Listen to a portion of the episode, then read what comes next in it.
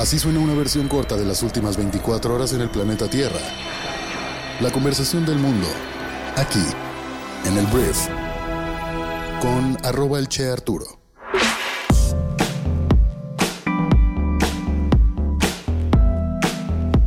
Muy buenos días, bienvenidas, bienvenidos a esto que es el brief para este jueves 24 de agosto. Yo soy Arturo Salazar, soy tu anfitrión y cofundador de Briefy y en este podcast vas a informarte con un resumen de las noticias que debes conocer el día de hoy para ser una persona bien informada. Muchísimas gracias por estar aquí y vamos a comenzar con esto que es el brief. Vamos a empezar hablando de transparencia, porque el día de ayer la Suprema Corte de Justicia de la Nación ha determinado que el Instituto Nacional de Transparencia, Acceso a la Información y Protección de Datos Personales, o el INAI, puede reanudar sus actividades con solo cuatro de sus siete comisionados. Este fallo llega después de meses de parálisis institucional debido a la falta de nombramientos por parte del Senado, que la neta, los senadores de Morena y aliados no han querido nombrar a los comisionados que hasta ayer eran necesarios para que el INAI pudiera operar como normalmente pasa. Entonces, en marzo, el Pleno del INAI presentó una controversia constitucional contra el Senado que ha sido omiso en concretar precisamente los nombramientos de los comisionados que han quedado vacantes. El quórum mínimo previsto en la ley es de cinco comisionados y pues al no nombrarse no podía operar este instituto que es vital para la transparencia en nuestro país.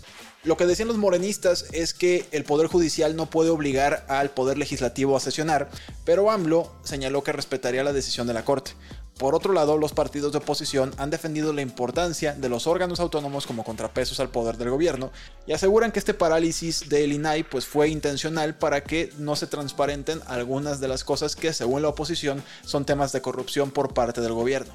La decisión de la Corte se considera un paso crucial para la transparencia y la rendición de cuentas en México, en un momento en que la polarización política ha afectado la capacidad de los órganos autónomos para funcionar eficazmente. A partir de ahorita, el INAI podrá operar, podrá empezar a resolver todas las solicitudes que tiene y en todo el proceso podemos estar seguros de que habrá solicitudes para transparentar cosas que hasta ahorita el gobierno no ha querido decir. No solamente el federal, estatales, municipales y de todo tipo.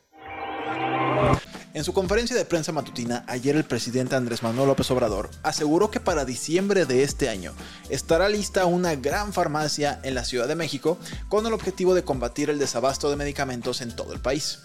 Durante la conferencia, AMLO fue contundente y dijo que en esta farmacia estarán todos los medicamentos que hay en el mundo. Algo que se me hace una vez más AMLO, o sea, qué absolutista. ¿Cómo van a estar todos los que hay en el mundo? O sea, hay cosas que ni siquiera son necesarias o que están repetidas, ¿sabes? Entonces, bueno, este proyecto forma parte de un sistema especial que su gobierno está implementando para asegurar el abasto y la entrega oportuna de fármacos y la forma de operar de esta farmacia del infinito, pues básicamente es que si en un hospital o centro de salud falta un medicamento, se va a hablar y va a llegar la medicina en un día. Eso fue lo que dijo el presidente. También indicó que para diciembre al menos 24 estados contarán con el sistema de salud completo y terminado, y todos estos anuncios se realizan en un contexto en el que trabajadores de la salud en la Ciudad de México han denunciado que el IMSS Bienestar no respeta su antigüedad ni otras condiciones laborales. Cuando ves la perspectiva completa, este gobierno ha hecho cosas muy buenas en cuestiones de programas sociales, por ejemplo. Perfectibles sí, pero eran necesarios. Pero si hablamos de salud, este gobierno ha desmadrado lo que ya teníamos como avance y eso, la neta, le ha costado la vida a muchísimas cientos de miles de personas en este sexenio. Vamos a hablar de las noticias más importantes del resto del mundo. Y voy a empezar hablando de Rudy Giuliani. ¿Quién es este hombre? Es el ex alcalde de Nueva York y abogado personal del expresidente más naranja del mundo, el señor Donald Trump. Este miércoles se entregó en Atlanta ante la corte, o sea, a la cárcel fue a dar, en relación con un caso de extorsión en el que están involucrados Donaldo y sus aliados. El evento tiene lugar en un contexto de tensión política y legal en todo el país. Giuliani, cuya fianza se ha establecido en 150 mil dólares, es uno de los 19 acusados en este extenso caso legal. Según la ley de Georgia, si el abogado Kenneth Chesebro, otro acusado en el caso, tiene éxito en su moción para un juicio rápido, el proceso judicial tendría que comenzar a más tardar el 3 de noviembre. Entonces, tanto Giuliani como Donaldo enfrentan la mayoría de los casos entre los implicados. Giuliani desempeñó un papel clave en la promoción de teorías de conspiración que afirmaban que las elecciones presidenciales del 2020 habían sido robadas a Trump, lo que ha intensificado el escrutinio sobre su comportamiento. En teoría el viernes Donaldo va a ir a entregarse a esta misma corte, o sea, voluntariamente va a ir a entregarse y pues comenzará otro proceso legal en contra del expresidente más naranja del mundo que ya no sé, si no lo meten a la cárcel creo que va a ser presidente de Estados Unidos, creo que no hay de otra, ¿eh? Hablemos de un hombre llamado Yevgeny Prigozhin, que está, está muy impactante esta noticia porque mira, Prigozhin es el fundador del grupo mercenario Wagner quien hace dos meses nada más lideró un breve motín en contra de Putin y todo el liderazgo militar ruso. Básicamente le dijo a todas sus fuerzas, oigan, vamos hacia Moscú, vamos a detener a estos compadres. Entonces, Prigozhin figuraba en la lista de pasajeros de un avión Embraer que se estrelló este miércoles en la región de Tver, matando a las 10 personas a bordo, según informaron las autoridades de aviación de Rusia. Y según diferentes informes, el nombre de Prigozhin estaba incluido en la lista de pasajeros con lo cual podemos darlo por muerto. Y después de que esto se reporta, toda la atención va al presidente de Rusia, Vladimir Putin, que la neta todo el mundo está asumiendo que este güey lo mandó matar. Eso es lo que todo el mundo está asumiendo. Por supuesto, nada se va a aceptar en la vida y al parecer tampoco habrá consecuencias por parte de Wagner, que pues hay mucha gente dentro de sus filas. Pero incluso Estados Unidos salió a decir que no le sorprende que haya muerto este hombre. Joe Biden, presidente del país, dijo, no me sorprende que este hombre haya muerto, considerando como algo normal que Vladimir Putin haya mandado matar a una persona por haber traicionado su confianza cuando ocurrió este breve motín militar. Veremos qué ocurre con respecto a este caso, yo creo que no va a pasar nada. Hablando de Rusia, un ataque con aviones no tripulados ucranianos mató a tres civiles en Belgorod, una región del sur de Rusia que hace frontera con Ucrania, según su gobernador. El Ministerio de Defensa de Rusia también afirmó haber derribado tres drones que intentaban atacar Moscú.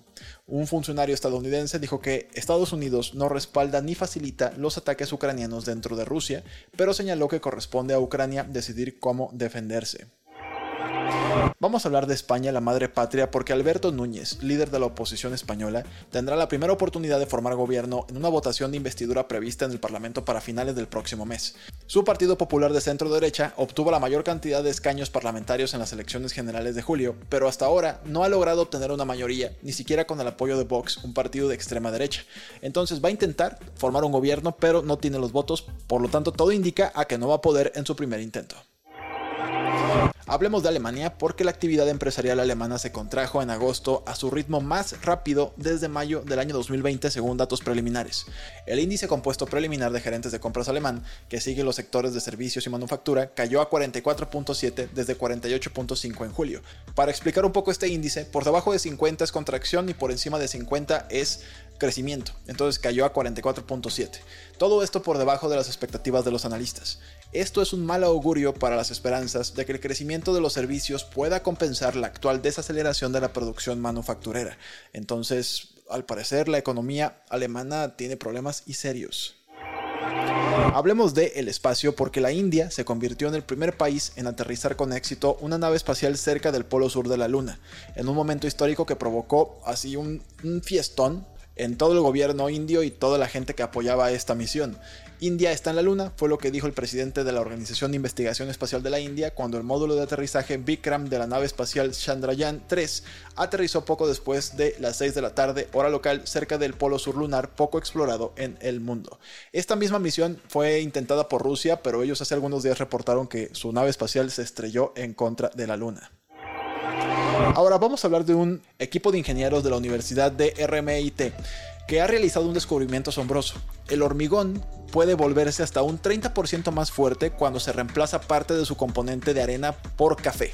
Este hallazgo no solo promete revolucionar la industria de la construcción, sino que también ofrece una solución ecológica al problema del desperdicio del café, que es un material que a menudo termina en vertederos. Entonces los ingenieros lograron este avance al convertir los residuos de café molido en biocarbón, un material ligero similar al carbón vegetal. Este biocarbón se utilizó para reemplazar una porción de la arena necesaria para hacer el hormigón, y además de fortalecer el hormigón, el método reduce la necesidad de recursos naturales como la arena, lo que contribuye a un enfoque de economía circular más sostenible.